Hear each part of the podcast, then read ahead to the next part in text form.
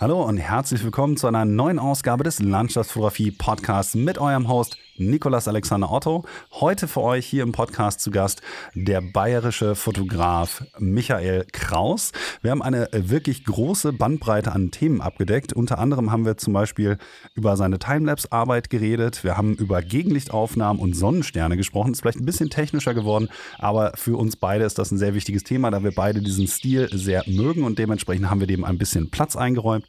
Auch gesprochen haben wir natürlich über den fotografischen Werdegang Michaels, wie er zur Landschaftsfotografie gekommen ist, wie er sich seine Motive aussucht und auch darüber, wie er sich seine Bildideen im Kopf eben entwickelt. Zum späteren Teil gibt es noch mal ein kleines bisschen ein paar Hörerfragen zur Deep Sky Fotografie und seinem Tamron Ambassadorship.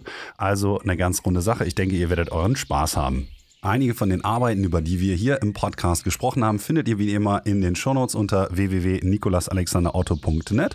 Und falls ihr noch ein bisschen mehr von Michaels Aufnahmen sehen wollt, dann geht doch einfach mal auf www.michaelkraus-photography.de oder folgt ihm einfach bei Instagram, da wird er sich sicher auch sehr drüber freuen.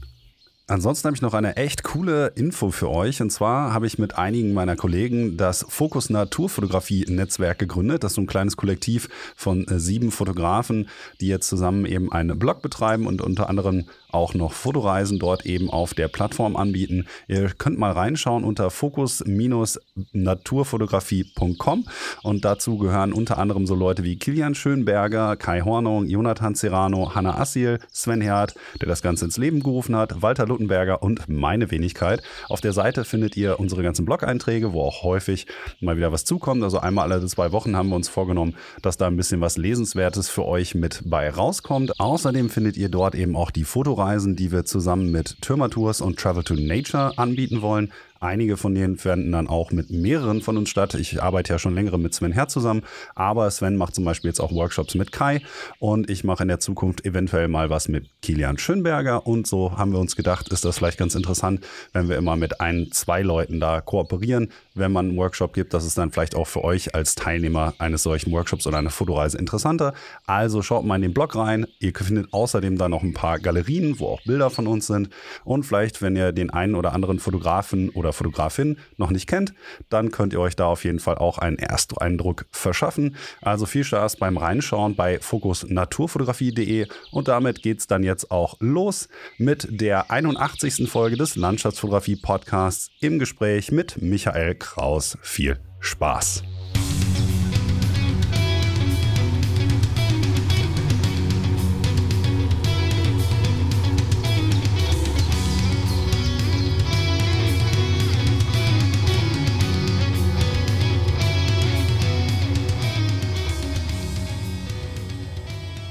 So, und damit herzlich willkommen zu einer neuen Ausgabe des Landschaftsfotografie Podcasts. Wie vorab angekündigt, heute mit Michael Kraus. Erstmal vielen herzlichen Dank, dass du an diesem verregneten Sonntagnachmittag bei uns bist und ein wenig mit uns im Podcast plaudern möchtest. Hallo Michael. Hi, sei gegrüßt und vielen Dank auch für die Einladung zu deinem Podcast. Freut mich wahnsinnig und ich bin schon sehr gespannt. Ja, ich glaube, die erste Frage dürfte jetzt niemanden großartig überraschen. Und zwar frage ich alle meine Gäste als allererstes immer so ein bisschen nach deren persönlicher Hintergrundgeschichte. Also kommst auch du, wie alle anderen, nicht drumherum, uns ein bisschen darüber zu erzählen, wie du zur Landschaftsfotografie gekommen bist. Vielleicht magst du uns da ja mal ein paar Infos zugeben. Ja, klar, sehr gerne. Ähm, das hat eigentlich mehr oder weniger vor knapp über zehn Jahren hat's angefangen. Ich habe mich da so ein bisschen durchgespielt. Ich habe erst im Makrobereich so ein bisschen gespielt. War, hat mich sehr fasziniert, ehrlich gesagt. Makro ist allerdings äh, eine wahnsinnig geduldige Geschichte, bin ich ganz ehrlich. Ähm, da hatte ich nicht so die Geduld dann am Anfang. Ähm, ich bin dann hin zu Lost Place gegangen. Ähm, das hat mich wahnsinnig beschäftigt, das Thema zwei Jahre habe auch viele interessante Locations gesehen, wie verlassene Heizkraftwerke. Ähm, war sehr interessant, aber ich habe dann letztendlich so ein bisschen gemerkt, nachdem ich so alles so ein bisschen äh, fotografisch so durchprobiert habe, von Lost Place eben Makrofotografie und Landschaftsfotografie, hat mich dann doch die Landschaftsfotografie am meisten bewegt. Ähm, vor allem diese Lichtstimmungen zum Beispiel, was man einfangen kann, hat mich immer sehr fasziniert und ich bin einfach auch ehrlich gesagt schon immer ein Mensch gewesen, der gerne draußen unterwegs ist. Ähm, und da wir hier in Bayern, beziehungsweise ich bei mir zu Hause, die Berge eigentlich relativ nah, beziehungsweise direkt vor der Tür habe, war das eigentlich die Einladung. zur Landschaftsfotografie. Ich habe dann immer mehr und mehr unternommen, ähm, habe dann auch immer mehr und mehr gewagt in die Berge zu den ersten Sonnenaufgängen und so. Und da war es dann eigentlich schon in mir beschlossen, dass das genau das ist, was ich möchte. Hast du denn manchmal das Gefühl, dass dir Urbex, also Lost Place Fotografie, irgendwas gibt, was dir Landschaftsfotografie nicht gibt und dann denkst, ach, ich könnte vielleicht doch noch mal hier oder da in so einen einsamen verlassenen Bau gehen oder ist das bei dir jetzt wirklich komplett vom Tisch? Ähm, witzigerweise, in der letzten Zeit spiele ich tatsächlich mit dem Gedanken, mal wieder sowas auszuprobieren, also oder wieder reinzukommen in diese Materie, sagen wir so. Ähm, Problem ist einfach, dass in Bayern leider Gottes es nicht mehr so viele Locations gibt, die wo das zulassen. Beziehungsweise andererseits gesagt, kann man sich da leider auch sehr, sehr schnell viel Ärger einhandeln und das ist eigentlich das, was ich nicht möchte.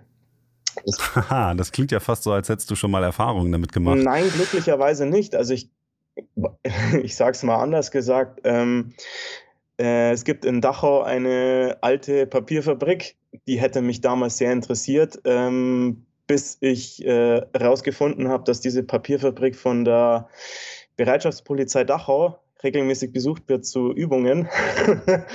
und da habe ich mir dann gedacht, ja, okay, äh, man hätte zwar Kontakt, also ich hätte zwar Kontakt gehabt ähm, zu der Aufsicht wohl, die, wo da immer vor Ort ist, aber ich habe mir dann gedacht, nee, das äh, fällt dann doch raus aus meinem Kriterium. Und es war dann so ausschlaggebend, wo ich gesagt habe, nee, das ist einfach äh, eine sehr heiße Nummer in gewissen Hinsichten leider geworden. Ja, gut, ist durchaus nachvollziehbar, würde ich sagen. Aber ich finde es an der Stelle ganz interessant. Es gibt ja noch andere Leute, wie zum Beispiel Felix Röser oder Stefan Hefele, die das auch beides so ein bisschen machen. Deswegen hat mich das jetzt auch nicht sonderlich überrascht, als du sagtest, dass du damit vielleicht angefangen hast und jetzt mehr in die Landschaftsfotografie-Schiene gegangen bist. Das hat so ein bisschen was, finde ich, ähm, also die beiden Genres haben so ein bisschen was gemeinsam. Und wenn ich an der Stelle noch ein bisschen nachhaken wollen würde, würde ich jetzt einfach mal ganz dreist fragen, was ist es denn dann eigentlich, was dich an zum Beispiel jetzt eher denn natürlich der Landschaftsfotografie, aber so unglaublich reizt? Also was löst das vielleicht auch emotional in dir aus, wenn du so einen Sonnenaufgang siehst, dass du dich wirklich immer mehr da reingesteigert hast und jetzt halt einen Großteil deiner Freizeit eben für dieses Hobby oder für diesen Teilberuf, je nachdem, wie man es betrachten möchte, investierst? Oh, jetzt, jetzt triffst du mich aber. Ähm, sind, die schweren sind, Fragen zuerst. es sind, ich sag mal, in gewisser Hinsicht sind es die Herausforderungen. Also, ich war ja vor kurzem erst in Neuseeland und da gab es einige, sag ich mal, anstrengende Wanderungen. Wer vielleicht schon mal diesen Reflection-Tarn, äh, diesen kleinen See besucht hat äh, am Mount Taranaki, ähm, der weiß zum Beispiel, von was ich rede. Es ist ähm, wandertechnisch ist es zum Beispiel eine ziemliche Herausforderung noch dazu, wenn man dann sein Foto-Equipment auf dem Rücken hat. Ähm, man kommt da oben an. Ich bin ganz ehrlich, der erste Tag, der ist komplett ins Wasser gefallen. Das Wetter hat leider nicht so gepasst. Ich habe ihn nicht gesehen. Ich habe gerade mal den See vor Augen gesehen. So neblig war es. Und es ist dann einfach der Anreiz, dass man sagt, nein, ich will, ich will dieses Foto einfach haben. Ich möchte diesen Augenblick selbst erleben, wie der Berg im Hintergrund glüht. Ähm, ich hatte dann tatsächlich den Anreiz, ich bin einen Tag später nochmal hochgegangen, weil das Wetter besser war, auch mit der Gewissheit, dass es nicht klappen könnte.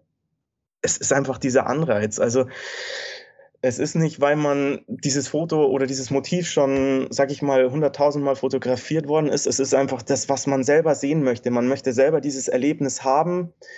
Ähm, ich ich wünsche auch jedem, dass er das möglichst selber sehen kann, immer so, so sowas. Aber es ist natürlich auch was ganz Besonderes, wenn man nachts komplett allein im Dunkeln zum Beispiel zweieinhalb Stunden, drei Stunden den Berg hochläuft und kann es dann mit eigenen Augen sehen. Es ist einfach was ganz Besonderes, finde ich. Also ich kann das durchaus nachvollziehen. Ich habe jetzt übrigens ganz dreist mal eben kurz nachgeschaut, wie viel das ähm, technisch gesehen an Strecke ist. Also es sind ungefähr fünfeinhalb Kilometer mit äh, etwa 600 Höhenmetern. Also schon ein ganz gutes Stück, glaube ich. Aber du als Bergziege, du kommst ja, glaube ich, aus der Gegend um München herum. Wenn ich jetzt überlege, so Ammersee, irgendwie so die Ecke, dann bist du das ja wahrscheinlich auch gewohnt, weil du jetzt gerade auch gesagt hast, Wandern, die Herausforderung und so. Das ist natürlich auch etwas, was mich persönlich an der Landschaftsfotografie sehr reizt. Das hat bei dir aber wahrscheinlich schon vorher angefangen, oder? Weil die übliche Geschichte, die mir viele Leute gerade aus dem bayerischen Raum immer erzählen, dass die als kleines Kind Kind auch schon wandern waren und da so die Liebe zur Natur miterfahren haben, war das bei dir dann ähnlich, dass sich das sozusagen dann auch jetzt in deiner Semi-Professionalität wiederfindet? Richtig, ja. Also es war schon so, dass ich früher schon auch sehr, sehr viel in den Bergen unterwegs war. Natürlich nicht, also ich sage mal, es hat mit der Fotografie natürlich deutlich zugenommen, was ich auch sehr, sehr toll finde. Ich meine, es, man ist ja nicht nur, sag ich mal, auf dem Berg, um ein Foto zu machen, sondern auch diesen Moment einfach zu genießen. Es gab, ähm, ich müsste jetzt kurz zurück überlegen, ich glaube, es war 2016, 2017 sowas, bin ich mit einem Freund einen Berg hochgegangen und zwar war das der Herzogstand. Und es gibt ähm, da ganz, ganz selten äh, kommt es vor, dass vom Weichensee über den Kesselberg runter zum Kochelsee eine Nebelwelle äh, stattfindet. Äh, das passiert äußerst selten. Ähm, letztens war es mal wieder der Fall. Ähm, das sind einfach Momente, da stehst du dann auch da, da vergisst du einfach mal kurz die Kamera und sagst dir, wow, genieße einfach den Moment. Genauso ging es mir wie vor kurzem in Norwegen. Das sind einfach Momente, da musst du nicht immer die Kamera an die Kamera denken, sondern das musst du auch einfach genießen. Und genauso ist es mit in den Bergen früher. Es hat natürlich bei mir auch so angefangen. Du hast die Berge vor der Haustür, du gehst viel wandern, du erlebst viel. Und irgendwann hat sich dann natürlich dieses Kamerabegeisterung mit eingemischt. Ich meine, ich hatte schon ziemlich früh meine erste Kamera und irgendwann kam dann natürlich diese Kombination, die sich vermischt hat und dann ja, ist daraus eins geworden natürlich. Ich muss jetzt aber an der Stelle nochmal eine Sache fragen. Und zwar war das natürlich bei mir, als jemand, der jetzt eher Flachland-Tiroler ist, hier aus dem Ruhrpott, so dass ich mir lange Zeit auch immer die Bilder von anderen Fotografen angeschaut habe, von den Leuten, die mich inspiriert haben. Und eigentlich hat es dann so ein bisschen gedauert, bis das Aktionspotenzial sozusagen groß genug wurde, dass ich gesagt habe, okay, ich investiere jetzt als armer Student mein Geld und sage, okay, ich muss jetzt in die weite Welt all diese ganzen schönen Orte, die ich online gesehen habe, halt auch mal sehen. Ähm, war das bei dir dann auch so, dass du erstmal so eine, so eine, ja, ich sag mal, eine Kokon-Phase hattest, in der du auch viel konsumiert hast und dann erst mehr oder weniger wieder raus in die Berge gegangen bist? Oder war das bei dir eigentlich so ein flüssiger Übergang, weil du schon immer viel Zeit in den Bergen verbracht hast? Nein, es war tatsächlich ein Anreiz. Natürlich, dadurch irgendwann war dieses Landschaftsthema dann natürlich beherrschend. Man hat es überall gesehen. Es ist quasi ein regelrechter Hype darum entstanden. Und ich bin da tatsächlich auch mit reingekommen, ähm, habe mich, hab mich da inspirieren lassen. Ähm, und durch dieses Inspirieren lassen hat man natürlich noch mehr Blut geleckt und hat dann natürlich, ist dann richtig euphorisch geworden und habe dann tatsächlich, ja, der Schmerz sitzt zum Teil heute noch tief, wenn ich zurückdenke, was man da alles investiert hat an Equipment. Ähm, aber das ist ja ganz normal. Wenn man diese Lust und Leidenschaft zu diesem Hobby einfach hat, dann denke ich, gehört das irgendwo dazu.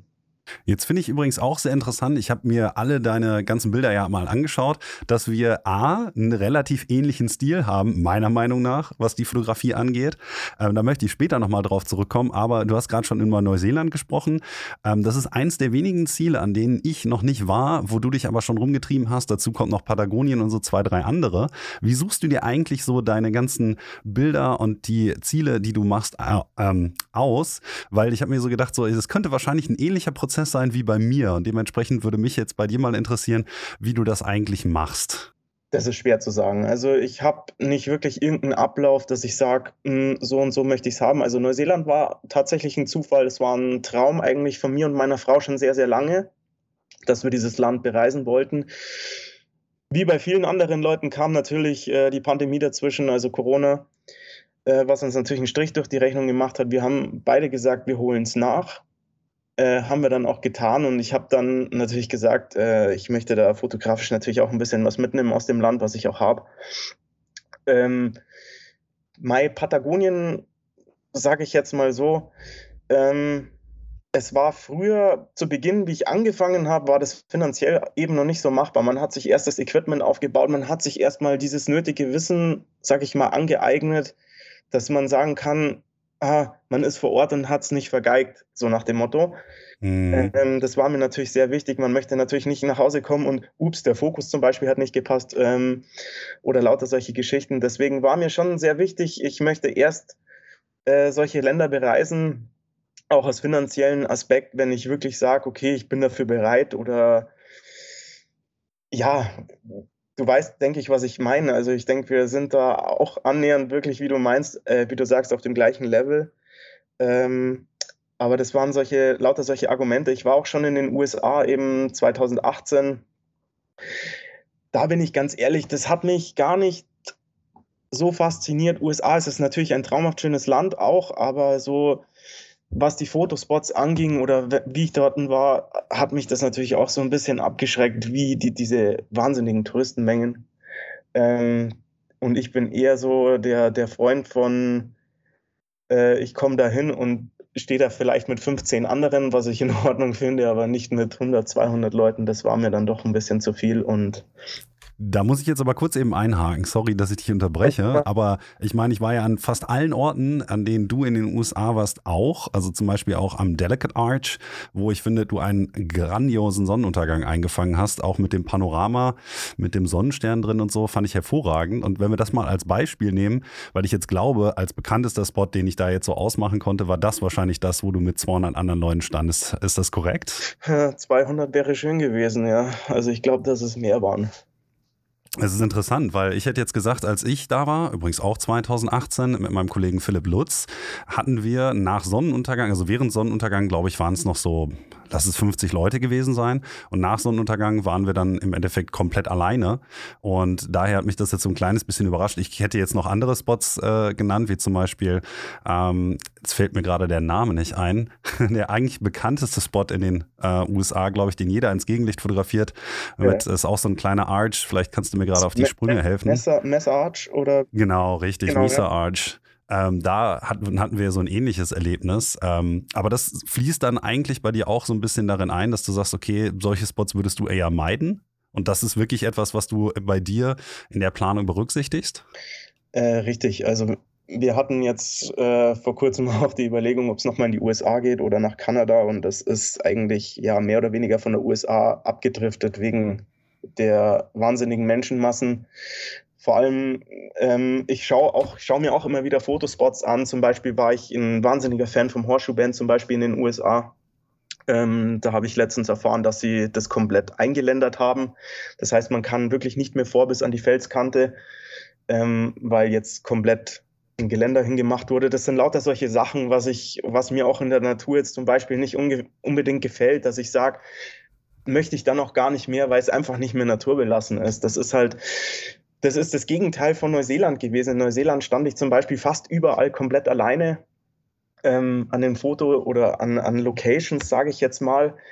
Ähm, ich habe ja zum Teil auch äh, Sachen rausgesucht, da wo, wo man eigentlich nicht kannte. Ähm, Neuseeland, das war total unproblematisch. Wenn ich, ich musste dann auch zurückdenken an die USA. Ähm, und das war das absolute Gegenteil. Also es war, ich war damals mehr oder weniger schon auch ein bisschen schockiert, ähm, 2018 fand ich ja, war der Hype ums Fotografieren nur nicht so immens, sage ich jetzt mal, im Vergleich zur heutigen Zeit. Ähm, aber mich hat es schon abgeschreckt und ich habe eben letztens ein Bild gesehen am Horseshoe Band, dass da eben ein Geländer hingekommen ist. Und das sind halt dann Sachen, wo ich mir denke, ja, hm, ist eigentlich schade, aber ja, okay, ist halt so. Ja, muss ich an der Stelle noch einen kleinen Rückgriff machen. Also erstmal hast du noch einmal gesagt, dass du am Anfang immer gesagt hast, okay, ich möchte gar nicht so weit wegreisen, sondern ich mache erstmal was bei mir vielleicht in der Ecke oder so Sachen, die nicht ganz so finanziell aufwendig sind, weil ich erst fotografieren ähm, können möchte, bevor ich das Investment tätige. Das finde ich, ähm, muss ich nochmal kurz aufgreifen, deswegen, weil ich das eigentlich extrem clever finde. Ist aber leider so ein bisschen, ähm, bei vielen Leuten, glaube ich, geht das so ein bisschen unter. Bei mir war das ja auch so, je weiter weg von zu Hause, nach wie vor, desto besser fühle ich mich und deswegen waren meine ersten Ziele wie USA und Japan und so unnötig teuer im Prinzip und eigentlich ist auch nicht viel bei rumgekommen.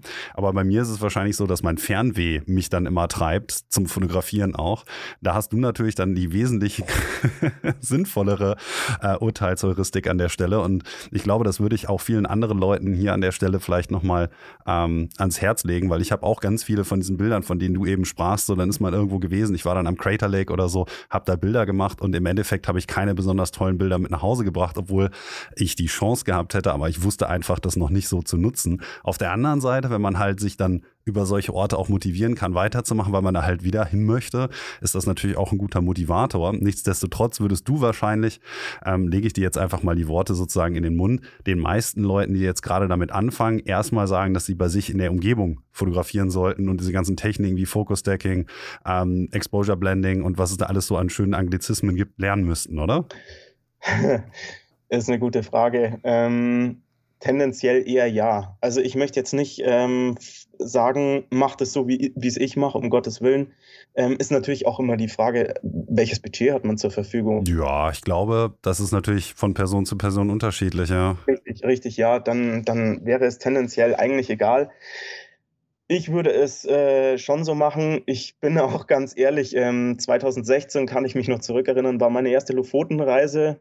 Ähm, ich bin da habe ich selber ein bisschen blind also drauf losgebucht und ja, es war blöderweise, weil wir auf Polarlichter aus waren im Oktober, es war Vollmond.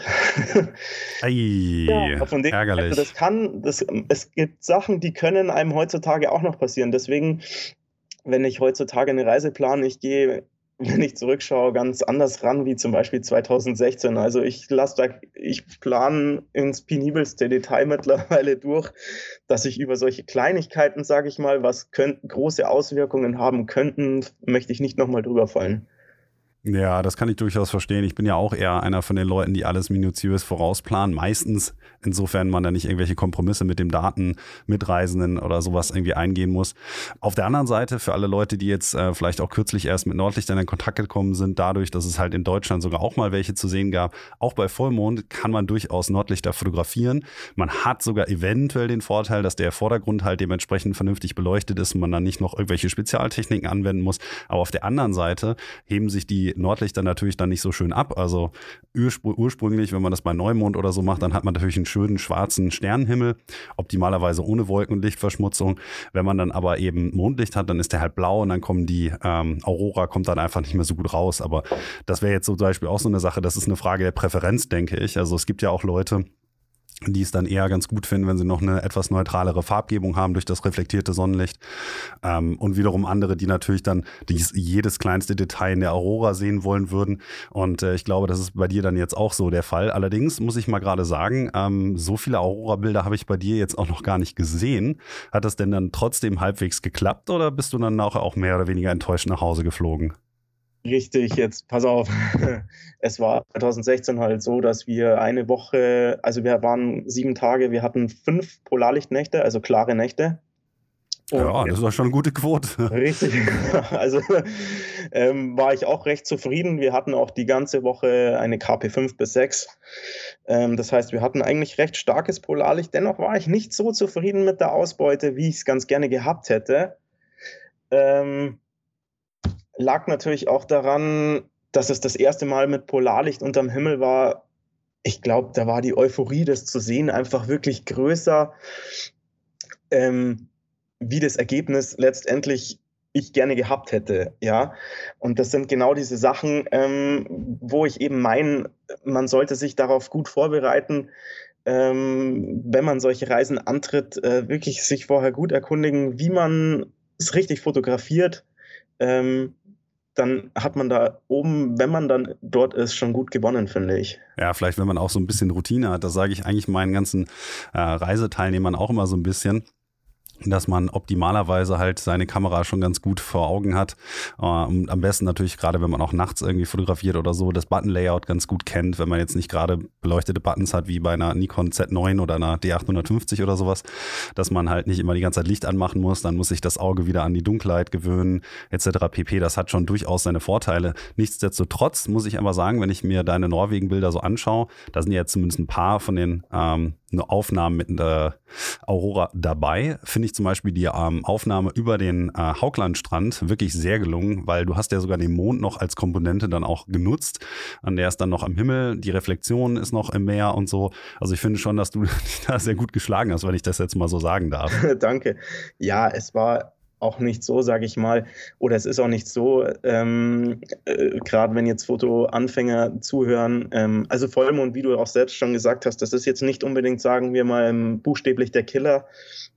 Äh, man kann ihn auch ganz gut einfügen ins Bild. Ähm, nur wie du auch schon gesagt hast, man muss halt eben leider Gottes ein bisschen aufpassen, ist das äh, Polarlicht nicht so stark, wie man, wie es ich zum Beispiel hatte, eine 5 oder 6 sondern ein wenig schwächer, dann leider säuft da das Polarlicht auch ganz gerne mal ab in den Bildern. Also das hatte ich natürlich schon auch, dass wir auch mal schwaches Polarlicht hatten. eben. Und da ist es dann markant aufgefallen, dass der Mond natürlich das Ganze recht weggeschluckt hat. Ja, das ist natürlich auch wieder ein bisschen unüblich, äh, ungünstig, wenn man genau in so eine Situation dann kommt. Aber dann hat man natürlich auch noch den Nachteil, dass dann eben weniger Sterne am Himmel sind und so. Es ist aber, glaube ich, im Endeffekt häufig dann auch eine Geschmacksfrage. Natürlich. Ich möchte aber nochmal auf die Geschichte zurückkommen, dass ich gerade sagte, dass ich glaube, wir haben auch einen relativ ähnlichen Bildstil. Und da würde mich an der Stelle ganz gern ähm, mal interessieren, wie du eigentlich deine Bilder so komponierst und dir dann vor Ort auch deine Motive so ein bisschen ausdenkst, weil mich an der Stelle sehr interessieren würde, eben wie dein äh, sozusagen dein Kopf einfach vor Ort dann arbeitet. Ob das vielleicht auch so ein bisschen deckungsgleich mit dem ist, wie ich an meine Bilder rangehe. Also wenn ich, sag ich mal, auf einer Reise jetzt bin und ich weiß zum Beispiel, das Wetter ist jetzt, äh, wenn ich die Spots so ein bisschen durchtakte, dann bin ich schon am Überlegen, hey, wenn du jetzt rausfährst, wenn ich zum Beispiel weiß, ich fahre an diesen Spot, passt, passt, dieses, äh, passt dieser Spot auch für zum Beispiel schlechteres Wetter, dass man Langzeitbelichtungen machen könnte mit schönen Wolkenziehern. Ich bin dann natürlich vorher schon am Überlegen, passt es so oder willst du da unbedingt gutes Licht haben? Ich meine, gut, unbedingt gutes Licht lässt sich natürlich nicht timen, aber ähm, ich bin da schon sehr, sehr am Überlegen, immer ähm, passt es so oder passt es nicht. Ich fahre dann zum Teil auch ähm, tagsüber mal vor Ort, schaue mir die Gegebenheiten an, überlege dann tatsächlich durch, könnte es so passen, könnte es nicht passen. Ähm, Leider, ja, du, ich denke, du kennst es selber. Ähm, man muss mit der Situation vor Ort einfach leben. Natürlich gibt es jetzt nicht, äh, oder wie ich jetzt letztens auch auf Senia äh, und auf den Lofoten war, man wird nicht immer diese Lichtstimmungen haben für jedes Motiv, was man sich wünscht. Und man muss einfach damit klarkommen. Musste ich leider auch. Also das Wetter war nicht das, was wir uns zwingend so vorgestellt hatten dort oben. Aber ich denke selber, dass ich sehr, sehr zufrieden war mit ähm, den ganzen Bildern, mit denen ich nach Hause gekommen bin. Man, ich tüftel dann selber hinterher auch immer, lässt sich das noch so, sag ich mal, ich bin auch jetzt nicht der Fan, dass man irgendwas großartig künstlich äh, verstellt, wie es letztendlich gewesen ist. Aber ich überlege dann schon auch in der, in der Komposition vor Ort, ob man eventuell äh, Sachen rausnehmen kann, dass es nicht mehr so ist, sage ich mal, wie es mir dann doch letztendlich nicht gefallen würde. Verstehst du, was ich meine? Ja, du könntest vielleicht noch ein konkretes Beispiel dafür geben, was du meinst mit rausnehmen, weil da könnten jetzt einige Unbedarfte vielleicht denken, dass du irgendwas wegretuschierst, einen Stein wegnimmst oder irgendwie sowas in der Art. Ähm, zum Beispiel, wenn ich ähm, an dem Wasserfall auf den Lofoten zum Beispiel hatte ich das, da war es ähm, wie für Wasserfall eigentlich ziemlich äh, geeignet, ein bedeckter Himmel. Problem war einfach, dass der Himmel nicht wirklich Struktur hatte. Ich stand dann natürlich vor Ort, habe mir überlegt, wie, wie mache ich es jetzt? Nimm ich den Himmel komplett, schaue ich, dass ich ihn im Bildausschnitt so, den Bildausschnitt so setze, dass der Himmel einfach komplett draußen ist oder schaue ich, dass ich den Himmel mit reinnehme, wobei ich es immer sehr, sehr kontraproduktiv finde, wenn man natürlich einen Himmel hat, der wo, sag ich mal, wirklich äh, flächendeckend nur grau ist und nicht mal ein bisschen Struktur hat.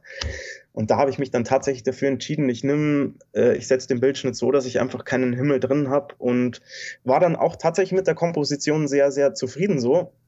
Deswegen, das, das meinte ich eben mit äh, vor Ort entscheiden, wie es dann tatsächlich kommt.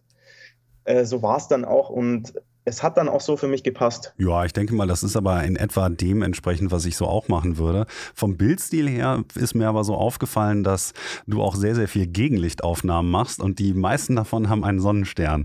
Und ich bin ja ein absoluter Sonnenstern-Fetischist und deswegen kann ich mich damit auch sehr gut identifizieren. Und viele von den Aufnahmen, bei denen ich dann immer ähm, einen kurzen Augenblick beim Scrollen auf deiner Homepage und so innegehalten habe und gedacht habe, ah ja, cool, die Aufnahme hätte ich genauso gemacht. Das sind exakt ähm, so Aufnahmen, die halt eben diesen Sonnenstern mit drin haben und so. Das ist natürlich aber auch ein technischer Aufwand in gewisser Maßen. Und ich habe erst kürzlich für Heise einen Artikel geschrieben ähm, und erklärt, wie ich so meine Gegenlichtaufnahmen mache und was ich da so, was da so zu beachten ist und so und dachte, das ist vielleicht auch ein ganz interessantes Podcast-Thema.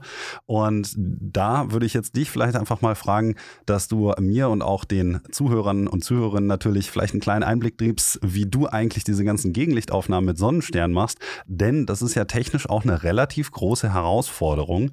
Vielleicht kannst du uns da ja zumindest ein paar kleine äh, Pointers in die richtige Richtung geben, wie du das so machst. Ja, klar, gerne. Und zwar, ähm, wenn ich an die ganze Sache rangehe, schaue ich natürlich immer, ähm, dass ich, wenn der perfekte Moment da ist, für mich sollte sich der Sonnenstern natürlich auf irgendeiner Kante befinden, sprich oder zwischen Bäumen.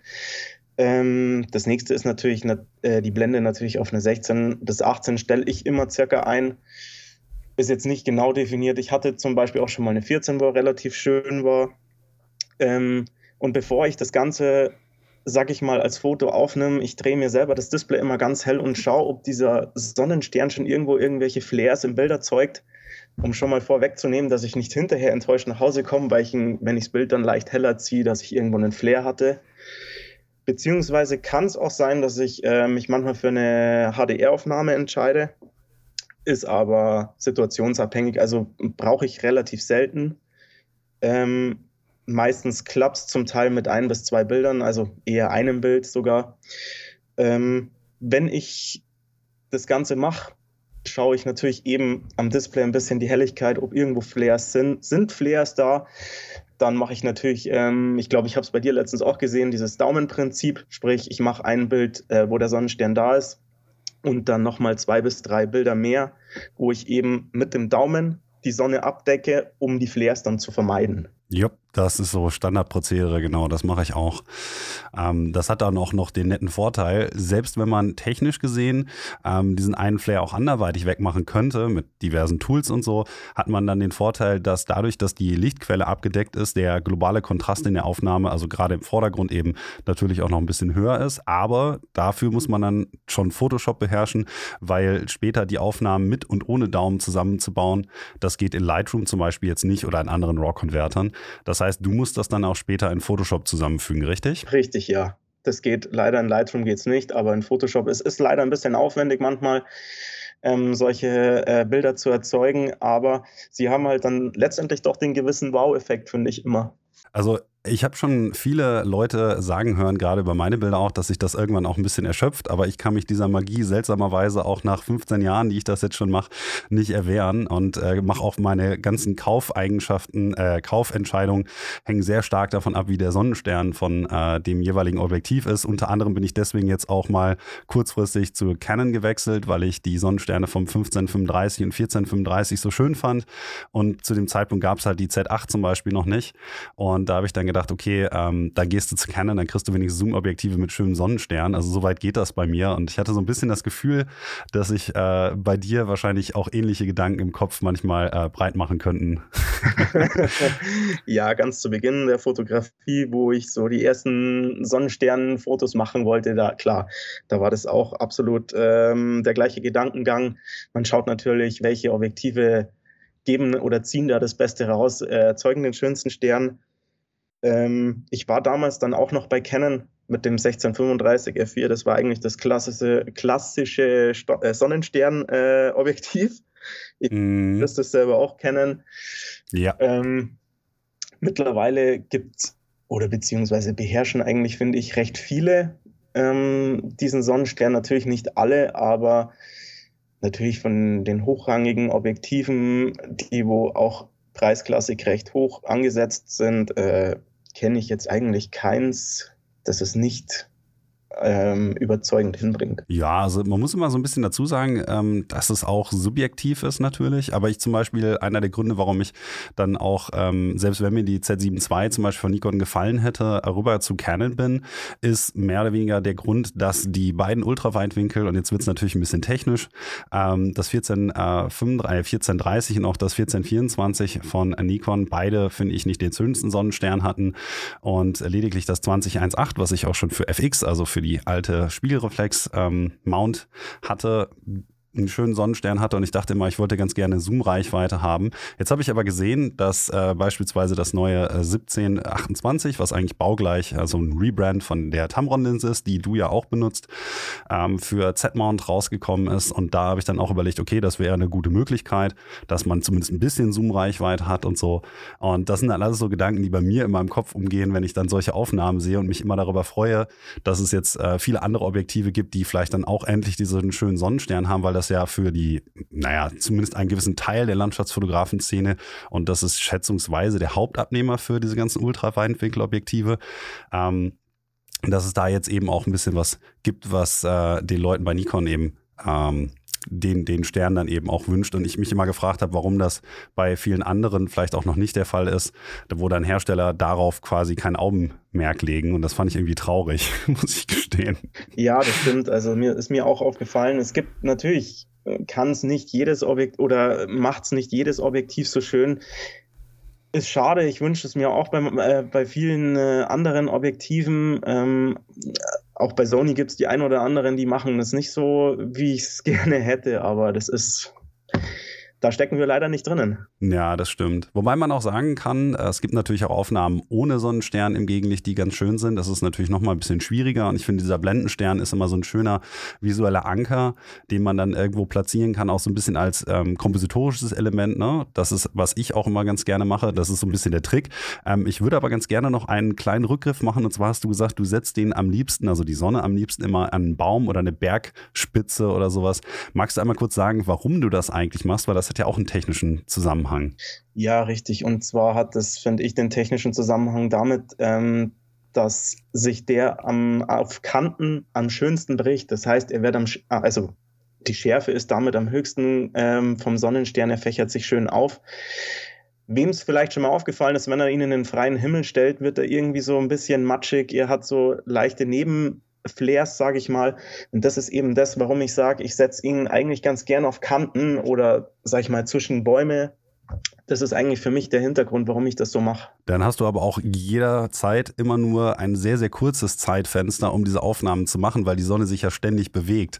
Bist du dann auch so, dass du eigentlich dir vorher deine Komposition suchst, weißt, okay, genau da geht die Sonne gleich über den Horizont und sobald sie dann kommt, machst du dein eines Set an Aufnahmen und bist dann glücklich? Oder bist du dann auch jemand, der irgendwie nochmal 500 Meter rüber rennt, damit er noch ein bisschen länger an der Bergkante ist und dann nochmal dreimal? Und ähm, da gibt es ja so beide Typen. Ich bin irgendwo so dazwischen, aber da ist ja jeder so von diesen Sonnenstern-Fetischisten ein bisschen äh, ein gebrandmarktes Kind. Wie ist das bei dir? ja, in der Tat. Also da bin ich auch so, wenn es die Gegebenheit natürlich vor Ort zulässt, dann bin ich auch so derjenige und sagt so, oh ja, da könnte man ja noch dahinter rennen und da geht ja noch mal einer. In der Tat, ja, wenn es auch die Komposition dann zulässt, da renne ich dann auch nochmal tatsächlich, äh, wenn es ist, 20 Meter den Berg nach oben zum Beispiel und sage, okay, ich kann ihn nochmal einfangen, aber ich warte in der Tat, ja, ähm, auf diesen perfekten Moment. Ich time das dann tatsächlich auch ähm, mit der Sunsurveyor App so oder ähm, es gibt ja auch äh, die, die äh, Photopilz App, äh, mit dem man das recht gut timen kann mittlerweile, aber es gibt tatsächlich ähm, äh, Bilder, wo ich sage, okay, ich möchte ihn da und da platziert haben und ich warte auf diese bestimmte Jahreszeit. Natürlich muss man dann auch immer hoffen, dass das Wetter mitspielt und das Ganze genauso eintritt, wie man es ganz gerne hätte. Aber das ist eben auch das, was ich äh, an der Landschaftsfotografie, sag ich mal, aufregend finde, dass man einfach zum Teil auf Sachen warten muss, dass sie perfekt passen. Und das sind dann auch die Momente, ich musste ja auf viele Bilder schon sehr, sehr lange warten. Also ich weiß, das längste Foto hat äh, zwischen, ich glaube, drei und fünf Jahren jetzt gedauert mal, wo ich auf den perfekten Moment gewartet habe. Das, das sind genau die Momente, wo es auch eben in mir ausmachen, wo ich sage, okay, das ist es mir wert. Ich habe diese Geduld, diesen Reiz oder äh, diesen Ansporn, dass ich sage, ich warte das ab, ich sitze es aus und ich möchte einfach das perfekte Bild haben. Jetzt kommst du aber nicht drum herum, uns einmal kurz eben zu sagen, welches Bild das denn ist auf das du so lange hast warten müssen. und zwar war das das Bild am Schloss Neuschwanstein. Es ist leider, kommt es nicht so oft vor, dass der Nebel die richtige Höhe hat, dass das Schloss quasi auf Wolken gehoben wird.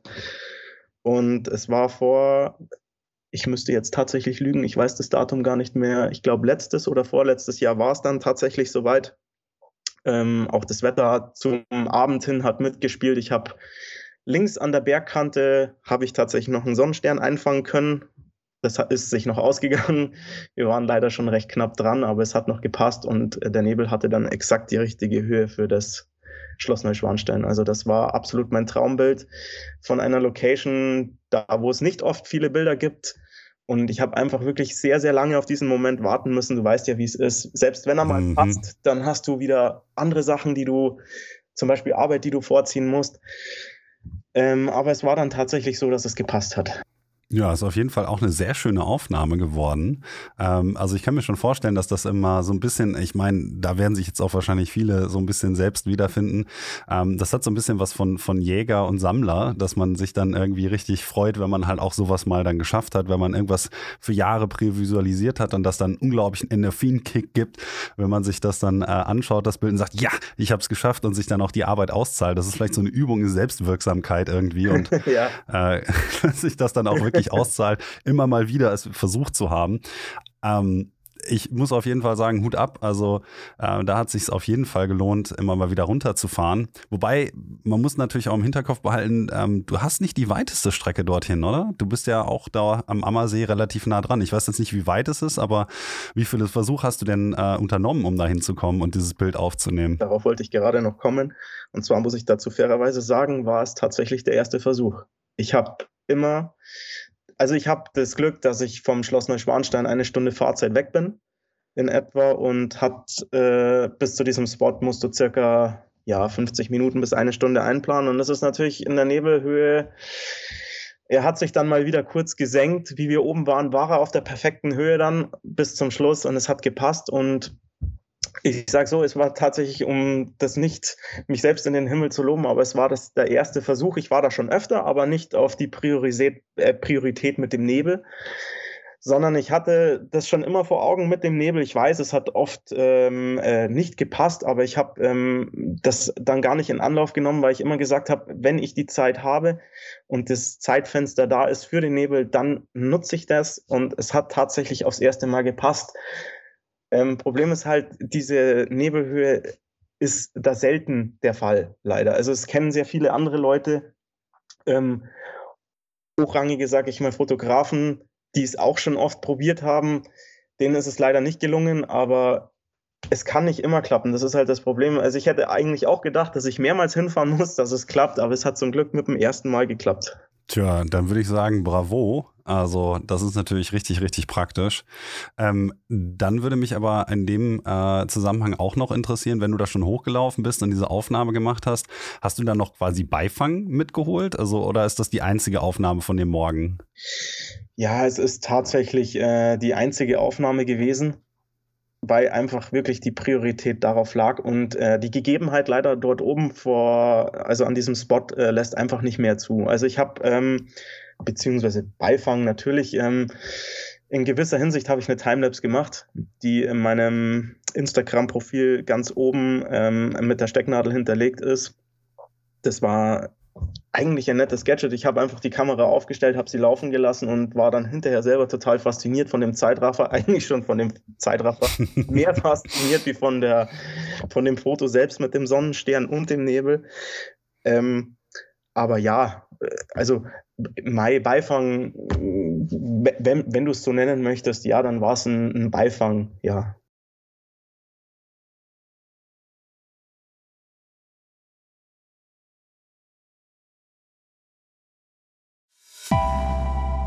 Zeit für die obligatorische kurze Werbepause. Ich möchte euch dieses Mal darauf hinweisen, dass ihr, falls ihr etwas mehr über Landschaftsfotografie und die einzelnen Unterdisziplinen, was es alles so mit der Technik, Komposition und dergleichen auf sich hat, gerne mal auf meiner Seite unter der Sektion Seminare und Vorträge schauen könnt. Denn in diesem Wintersemester habe ich wieder zusammen mit dem Fotoforum und auch mit der Photonet Adventure einige Online- und auch Präsenzseminare auf die Beine gestellt. Da sind üblicherweise so Themen dabei wie digitales Location Scouting, Küstenfotografie, Fotografie, Komposition für Landschaftsfotografen oder auch ein Grundlagenseminar, falls ihr also Lust habt, ein bisschen über die Landschaftsfotografie zu lernen und euch vielleicht ein Workshop oder so noch ein bisschen zu viel Investment ist oder ihr vielleicht auch einfach erstmal schauen wollt, ob das was für euch ist, dann könnt ihr da auf jeden Fall mal reinschauen. Da würde ich mich sehr drüber freuen. Alle Infos findet ihr wie immer auf meiner Homepage www.nikolasalexanderotto.net. Und jetzt geht's auch schon weiter. Du hast auf jeden Fall an der Stelle einen hervorragenden Übergang für das nächste Thema geschaffen. Und zwar habe ich auch auf deiner Homepage gesehen, machst du gelegentlich mal hier und da auf deinen Reisen eben Timelapse und schneidest die dann zu kürzeren YouTube-Videos zusammen. Und da würde mich jetzt auch interessieren, du hast ja im Vorgespräch schon gesagt, du hast vor, vielleicht wieder ein bisschen mehr in die Richtung auch zu machen, wie viel Aufwand dann eigentlich in diesen Videos steckt und ob du das dann auch mit deiner primären Kamera eben machst, so wie jetzt in dem Fall, oder ob du vielleicht auch eine Zweitkamera mitnimmst, die du dann eben spezifisch für diese Timelapse dann operierst? Ja, also ich hab, besitze natürlich äh, eine zweite Kamera, mit der ich ähm, und ein zweites Stativ, wo ich natürlich die Kamera ähm, separat, wenn ich fest an einer Location bleibe und nicht ständig hin und her wandere, ich auch weiß, dass ich mir selber dann nicht in die Timelapse reinlaufe, stelle ich sie also meistens schon auf und lasse den Zeitraffer mitlaufen. Ist natürlich nicht immer der Fall, dass letztendlich brauchbares sag ich mal, Material letztendlich zustande kommt. Meistens ist es auch so, dass es jetzt nicht so wirklich ansprechend für mich ist, dass ich sage, ja, es ist wirklich nicht, nicht wirklich viel Bewegung drin oder man hat nicht wirklich viel gesehen. Dann ist es natürlich so, dass ich sage, ich nutze diese Zeitraffer gar nicht, aber gibt auch viele, ich bin nur ein wenig bearbeitungsfaul zugegebenermaßen in der letzten Zeit, ich habe noch einige äh, auf den Festplatten liegen, die ich jetzt in der nächsten Zeit in Angriff gehen möchte und möchte natürlich verstärkt wieder ähm, Zeitraffer auf YouTube ähm, bringen, weil ich denke, Zeitraffer ist das, was leider in der Fotografie so ein bisschen untergeht, wobei es eigentlich auch recht schön ist, beziehungsweise was mich persönlich fasziniert. Also ich schaue mir wahnsinnig gerne Zeitraffer an, auch von, von anderen Fotografen und mich fasziniert es immer wieder aufs Neue. Kann ich durchaus nachvollziehen. Also, ähm, um mal einen Namen zu nennen, falls den irgendjemand hier noch nicht kennt, ähm, ihr schaut euch auf jeden Fall mal zum Beispiel die Timelapse-Videos von Martin Heck an. Ähm, das ist so ein Klassiker. Immer wenn ich mit meinen Kollegen irgendwie ein Bierchen trinke oder so abends, wenn man sich mit Fotokollegen trifft oder was, dann schauen wir dabei immer Videos von Martin Heck. Das ist so der, der Goldstandard, würde ich sagen, jetzt für deutschen, deutsche Timelapse-Fotografie. Ähm, aber der hat natürlich auch noch ganz andere Mittel. Der hat dann irgendwelche äh, Kräne mit dabei dabei und all solche Sachen. Da steckt natürlich noch mal ein bisschen mehr hinter. Siehst du dich da in Zukunft vielleicht auch, dass wenn du dir mehr Zeit eben für dieses Thema nimmst, dass du dann auch äh, schwierigere, äh, schweres Equipment mit auf den Berg schleppst? Oder glaubst du eher, dass du bei den, ähm, naja, sag mal, ein Tripod, ein Stativ, Timelapse bleiben wirst? Zugegebenermaßen, muss ich sagen, liegt äh, schon ein Drei-Achsen-Slider äh, bei mir zu Hause. Haha. Ja, schon seit längerer Zeit. Das Problem ist einfach, dass ich in der, also das letzte halbe Jahr, Jahr relativ wenig überhaupt zum Fotografieren komme. Ähm, landschaftstechnisch, ähm, dadurch, dass wir Nachwuchs bekommen haben vor über eineinhalb Jahren, ähm, bin ich zeitlich auch ein bisschen eingeschränkter geworden, aber dieses Thema wird natürlich in Zukunft, denke ich mal, eventuell sogar Überhand vor der eigentlichen Landschaftsfotografie bei mir gewinnen, weil mich Timelapse ähm, ein wenig mehr fasziniert mittlerweile. Ja, ich kann mir vorstellen, dass das natürlich auch einfach eine neue Herausforderung ist. Ich habe schon mit Leuten gesprochen, die sagten irgendwann, ach ja, ja, Fotografie, ähm, das kann ich jetzt in Anführungsstrichen, nachdem ich das zehn Jahre gemacht habe. Ich brauche mal wieder eine neue Herausforderung. Ähm, einer meiner Kollegen hat dann angefangen, zum Beispiel in die Videografie zu gehen und hat dann gesagt, okay, dann gucke ich da mal vielleicht für die nächsten paar Jahre einfach, weil der die Herausforderung wollte. Jetzt hast du ja ganz am Anfang schon davon gesprochen, dass die Fotografie auch in gewissermaßen eine Herausforderung ist, ob es jetzt vielleicht die physische ist, wenn man den Berg hochgeht oder eine technische, wenn man Bilder bearbeitet oder so.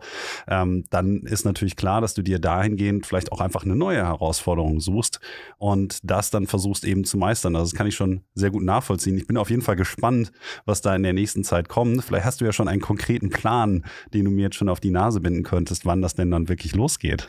konkreten Plan. Ich schmück mir so ein bisschen was aus. Ähm, ich hätte ganz gern ein Timelapse-Projekt. Ja, das geht Allerdings äh, soll es letztendlich, äh, sage ich mal, ein drei, vier Minuten Video werden. Aber du weißt ja selber, bis man drei, vier Minuten Timelapse zusammen hat, wenn zum Beispiel eine Sequenz 10, 15 Sekunden dauert, dann kannst du dir ausrechnen ungefähr, wie lang es dauern würde, bis man ein richtiges Video zusammengeschnitten hat, beziehungsweise wie viele Orte besuch man besuchen muss.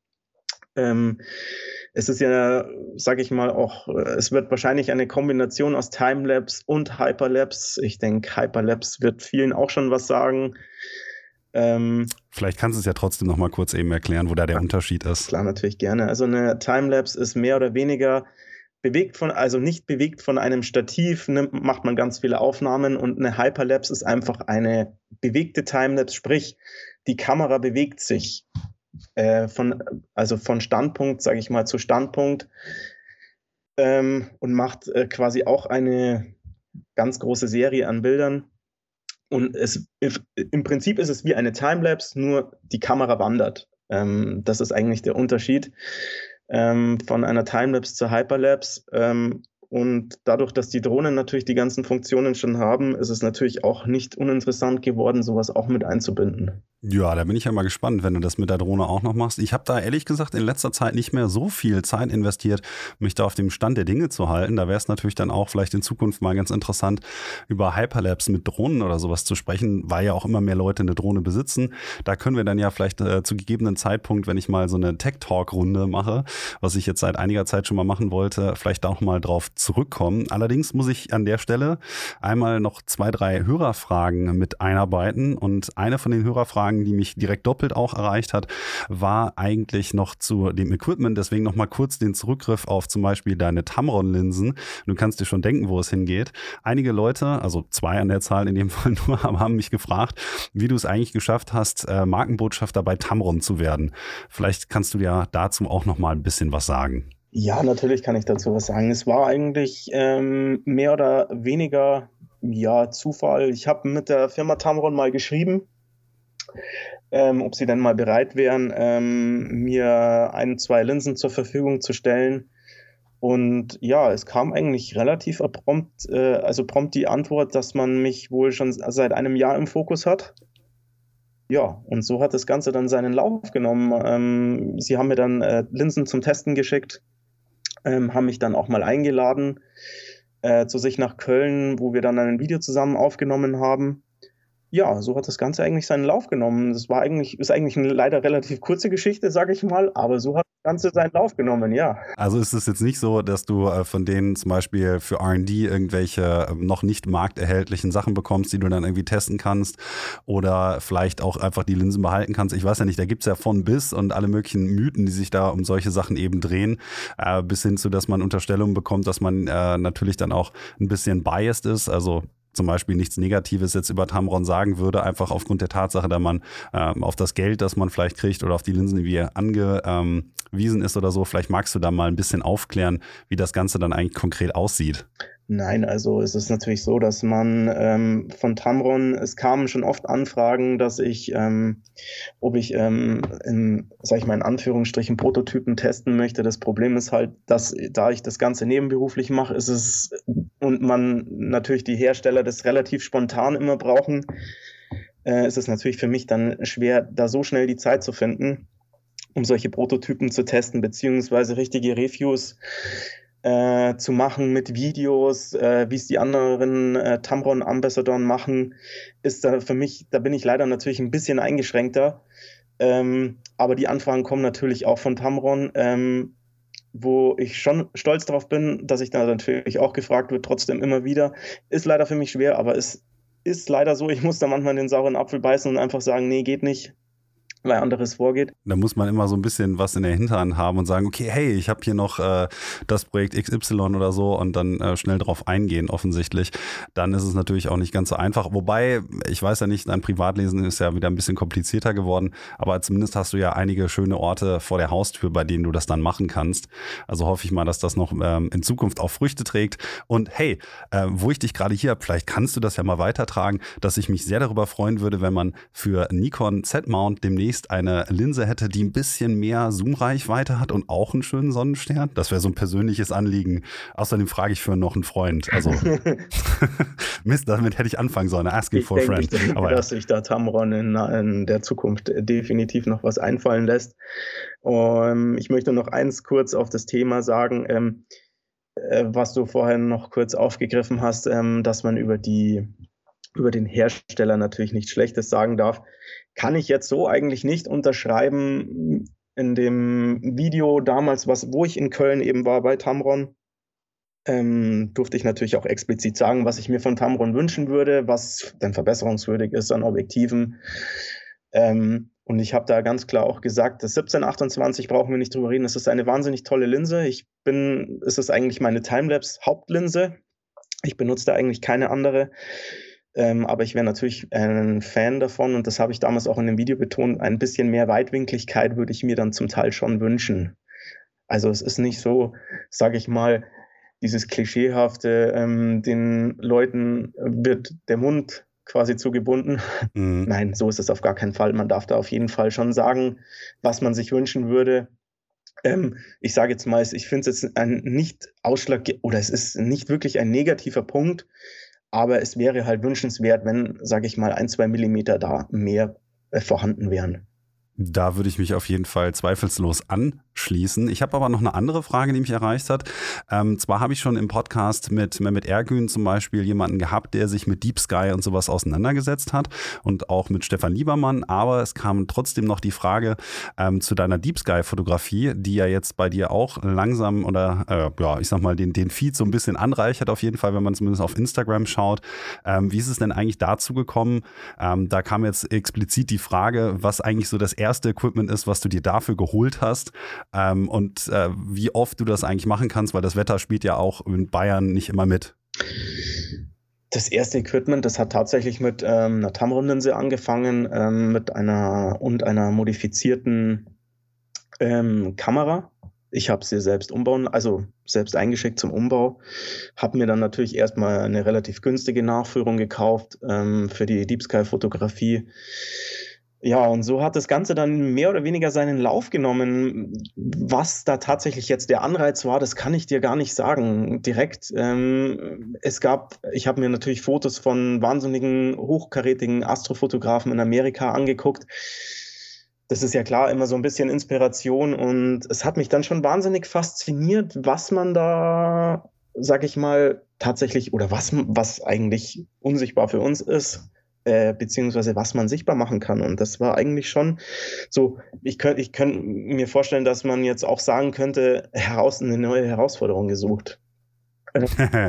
ja. Neben der Landschaftsfotografie ähm, könnte ich mir jetzt tatsächlich so vorstellen, ja, dass es ähm, auch sowas war, dass ich einfach gesagt habe, ähm, ich brauche da noch eine Herausforderung. Ähm, und ich denke mal, man sieht ja selber oder alle, wo sich mit Deep Sky so ein bisschen auskennen, ich schreibe auch immer die Zeiten dazu, wie lange man da zum Teil belichtet. Es ist, vergeht schon immense Zeit, was man da braucht. Und ja, für die ganze Umsetzung des Wetter ähm, bin ich ganz ehrlich, ja, ähm, das sind lange Nächte draußen auf dem Feld, auch unter der Woche, obwohl am nächsten Tag die Arbeit ruft. Aber ja, die Ins also beziehungsweise was heißt Inspiration, die, die, der, der Mut dazu ist da, ähm, das auszuprobieren. Mir macht es auch wahnsinnig Spaß, auch wenn die Bearbeitung hinterher, sag ich mal, nicht immer meins ist, beziehungsweise manchmal sehr tricky ist vom Workflow her, wie, man's, äh, wie man das Ganze angeht. Aber es macht dennoch sehr, sehr viel Spaß. Dann würde ich an der Stelle noch kurz festhalten. Also das erste, was du dir geholt hast, war eine dickere Telelinse, ein Nachführsystem ähm, und du hast deine Kamera modifizieren lassen. Vielleicht magst du noch mal kurz eben äh, den Fachterminus dafür ähm, sagen, was jetzt so eine Astromodifikation eigentlich ist. Ähm, so als, als letzter kleiner Nachtrag dazu, weil äh, ich hatte so ein bisschen das Gefühl, dass die betreffende Fotografin, von der ich diese Frage bekam, ähm, vielleicht da ähm, auch schon am Überlegen ist, was sie denn da äh, mit ihrer Kamera machen lassen könnte. Ja, bei einer Astromodifikation wird mehr oder weniger die IR-Sperrschicht ausgebaut. Mehr. Das ist alles. Ja, mehr wüsste ich jetzt nicht, was ich da vereinfacht dazu sagen sollte. Okay, und das hat bei dir bis jetzt auch gereicht für die ganzen Aufnahmen. Du hast jetzt nicht, nicht irgendwas anderes mit deiner Kamera machen müssen dafür. Nein, also wie gesagt, die wird ja zu speziellen Fachleuten eingeschickt. Ähm, meine Modifikation hat zum Beispiel, ich glaube, ich müsste jetzt, ich weiß, habe die Zahl nicht mehr im Kopf, kostet leider ein paar hundert Euro. Ähm, aber es ist danach dann definitiv so, dass es brauchbare Ergebnisse gibt. Also natürlich muss man sich mit der ganzen Materie erstmal auseinandersetzen. Es ist jetzt nicht so, dass man das umbaut und das funktioniert alles super. Da kommen noch viele andere Dinge dazu, dass die Nachführung richtig läuft und so weiter. Also es ist jetzt nicht nur, es, es hängt nicht nur an einer Kamera. Und ich muss auch fairerweise dazu sagen, ich bin von der Astro-modifizierten Kamera, also das war eine A7 III, wieder weggegangen und bin auf richtige gekühlte Kameras gestiegen, also umgestiegen. Okay, das ist dann also quasi auch so Next-Level-Stuff, wenn, ja, wenn, man ja, erstmal ein bisschen ja, Blut geleckt definitiv hat. leider. Ähm, das ist auch eine wesentlich kostspieligere Angelegenheit zu gekühlten Kameras. Die haben halt leider Gottes, äh, äh ja, wenn ich das jetzt sage, dann gibt es wieder Kritiker, die sagen, ja, nee, so und so nicht. Ähm, ich behaupte, sie haben ja einen Vorteil, der wahrscheinlich schon gut ist. Andere würden jetzt wieder sagen, ja, nicht so gravierend der Vorteil. Ich denke, jeder, der Langzeitbelichtungen macht, weiß sehr, äh, weiß sehr gut, wie es um Hotpixel und sowas steht bei ungekühlten Kameras. Und wenn man einfach eine gekühlte Kamera hat, wo der Sensor konstant auf minus 10, 15, minus 20 Grad läuft, der weiß selber, wie viel Hotpixel dann noch vorhanden sind. Zum Beispiel allein auf Hotpixel bezogen oder das Rauschverhalten.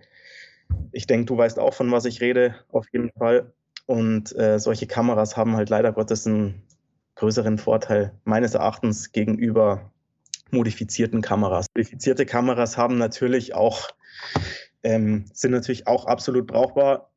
Wenn ich jetzt zum Beispiel nochmal anfangen müsste und mir überlegen würde, ob ich eine Kamera modifizieren lasse oder direkt eine gekühlte kaufe, würde ich tatsächlich zu, direkt zu einer gekühlten äh, greifen. Ja gut, man muss natürlich auch erstmal schauen, ob sich das für einen rentiert, wie viel Zeit man damit wirklich Richtig. verbringt oder ob das erstmal nur eine Spielerei ist.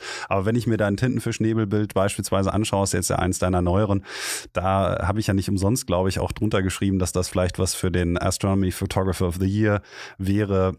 Ähm, musst du ja mal schauen, vielleicht kannst du dich da ja mal bei denen melden und nächstes Jahr mal bei dem Contest mitmachen. Ich würde mich auf jeden Fall freuen und könnte mir vorstellen, dass du da auch ganz gute Karten hast. Danke. Ja, ich bin in solchen Contests immer sehr bescheiden, sage ich mal. Ich, es ist nicht wirklich ähm, meins. Ich, ich freue mich, wenn es gesehen wird. Ich freue mich natürlich über solche Kommentare von dir auch. Äh, die beflügeln einen, sowas natürlich weiterzumachen, aber zugegebenermaßen bin ich nicht wirklich so, so ein Contest-Freund. Ich wollte es nur gesagt haben, das war auch mehr oder weniger noch als Lob gemeint. Außerdem könnte ich mir halt wirklich vorstellen, ähm, weil ich habe ja auch viele von den Büchern hier, weil ich da ja auch schon mal mitgemacht habe, hier oder da. Und wenn ich mir da andere Bilder angucke, dann könnte ich mir gut vorstellen, dass du dich da ganz schön einreihen könntest. Aber bevor wir das Thema dann auch noch anschneiden, äh, würde ich ganz gerne zum Ende kommen, weil wir jetzt auch schon über die Stundenmarke sind. Und dementsprechend bleibt mir jetzt eigentlich nur noch die letzte Frage übrig, auf die ich dich ja auch schon vorbereitet habe. Und zwar würde mich natürlich auch interessieren, welchen anderen Gast, also welchen anderen Fotografen oder Fotografin du ganz gerne hier im Podcast mal hören würdest. Klar, und zwar wüsste ich da einen sehr, sehr guten Freund, und zwar ist das der Michael Holzinger von, also Michael Holzinger Fotografie auf Instagram. Würde mich mal sehr, sehr interessieren. Der hat sich in den letzten Jahren wahnsinnig gut gemacht, beziehungsweise sein Bildstil auch wahnsinnig inspirierend geworden. Gefällt mir wahnsinnig gut mittlerweile. Ähm, würde mich mal wahnsinnig interessieren, ja, seine Geschichte so zu hören. Ja, dann schreibe ich mir den auf jeden Fall auch mit auf die Liste. Und bedanke mich natürlich auch nochmal im Namen meiner Zuhörerinnen und Zuhörern dafür, dass du hier mit uns gequatscht hast. Ähm, ja, und natürlich auch von mir vielen herzlichen Dank an dich für deine Zeit. Ja, sehr, sehr gerne und nochmal vielen Dank für deine Einladung.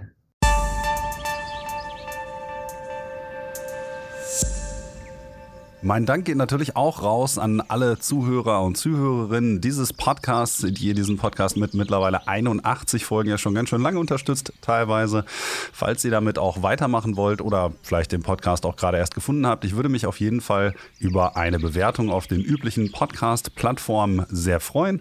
Falls ihr mich auch finanziell unterstützen wollt, könnt ihr das zum Beispiel mit dem Erwerb eines Kalenders, der auf meiner Seite vorzubestellen ist. Der geht dann so Mitte November dann raus. Da kriegt ihr zwölf meiner besten besten Aufnahmen der letzten Jahre für eure Wand. Ich muss leider gestehen, dieses Jahr ist es ein kleines bisschen schwierig, äh, den Kalender unter die Leute zu bringen. Von daher würde ich mich natürlich umso mehr darüber freuen, wenn ihr einen erwerben würdet. Scheint etwas langsam dieses Jahr zu sein, aber vielleicht habt ihr ja Lust, den Podcast und mich ein bisschen zu unterstützen und möchtet vielleicht auch jemanden, der euch sehr nahe steht, den ihr sehr mögt, ein schönes Geschenk machen. Da ist der Kalender natürlich dann auch als Weihnachtsgeschenk durchaus für geeignet. Und zum Abschluss nochmal kurz der Hinweis bezüglich des Projektes Fokus Naturfotografie für alle, die vielleicht die Anmoderation geskippt haben könnten. Das mache ich natürlich auch ganz gerne mal hier oder da, je nachdem, wie viel Zeit man so hat zum Podcast hören. Auf jeden Fall ist das Projekt jetzt mittlerweile live unter www.fokusnaturfotografie.com und dort findet ihr unter anderem Blogartikel von Kilian Schönberger, Kai Hornung, Hanna Assil, meiner selbst, Walter Luttenberger, Jonathan Serrano und Sven Herd und auch alle möglichen Fotoreisen, die wir zum Teil dann auch zusammen als Team erstellen und durchführen, zusammen mit Türmer Tours und dem Veranstalter Travel to Nature. Dazu findet ihr ebenso ein paar Galerien von allen den Fotografen, die ich gerade so genannt habe. Falls ihr also Interesse habt, euch ein paar Bilder dort auch anzuschauen oder vielleicht den einen oder anderen Fotografen oder Fotografin noch nicht kennt, dann ist das auf jeden Fall auch eine gute Möglichkeit, sich da einen kleinen Überblick zu verschaffen. Natürlich gibt es da auch Links und alles Nötige, was es sonst ebenso gibt. Also falls ihr Lust habt, schaut mal rein. Da wird auf jeden Fall auch in den nächsten Monaten immer wieder Content dazukommen, da wir das Netzwerk natürlich auch weiterhin betreiben wollen und somit eben auch ein wenig füttern müssen. Alles klar, das war's von meiner Seite aus. Nochmal vielen herzlichen Dank an euch fürs Zuhören und damit wünsche ich euch jetzt erstmal einen schönen Resttag, wo auch immer ihr euch gerade rumtreiben mögt und gut Licht fürs Fotografieren. Bis dahin. Ciao.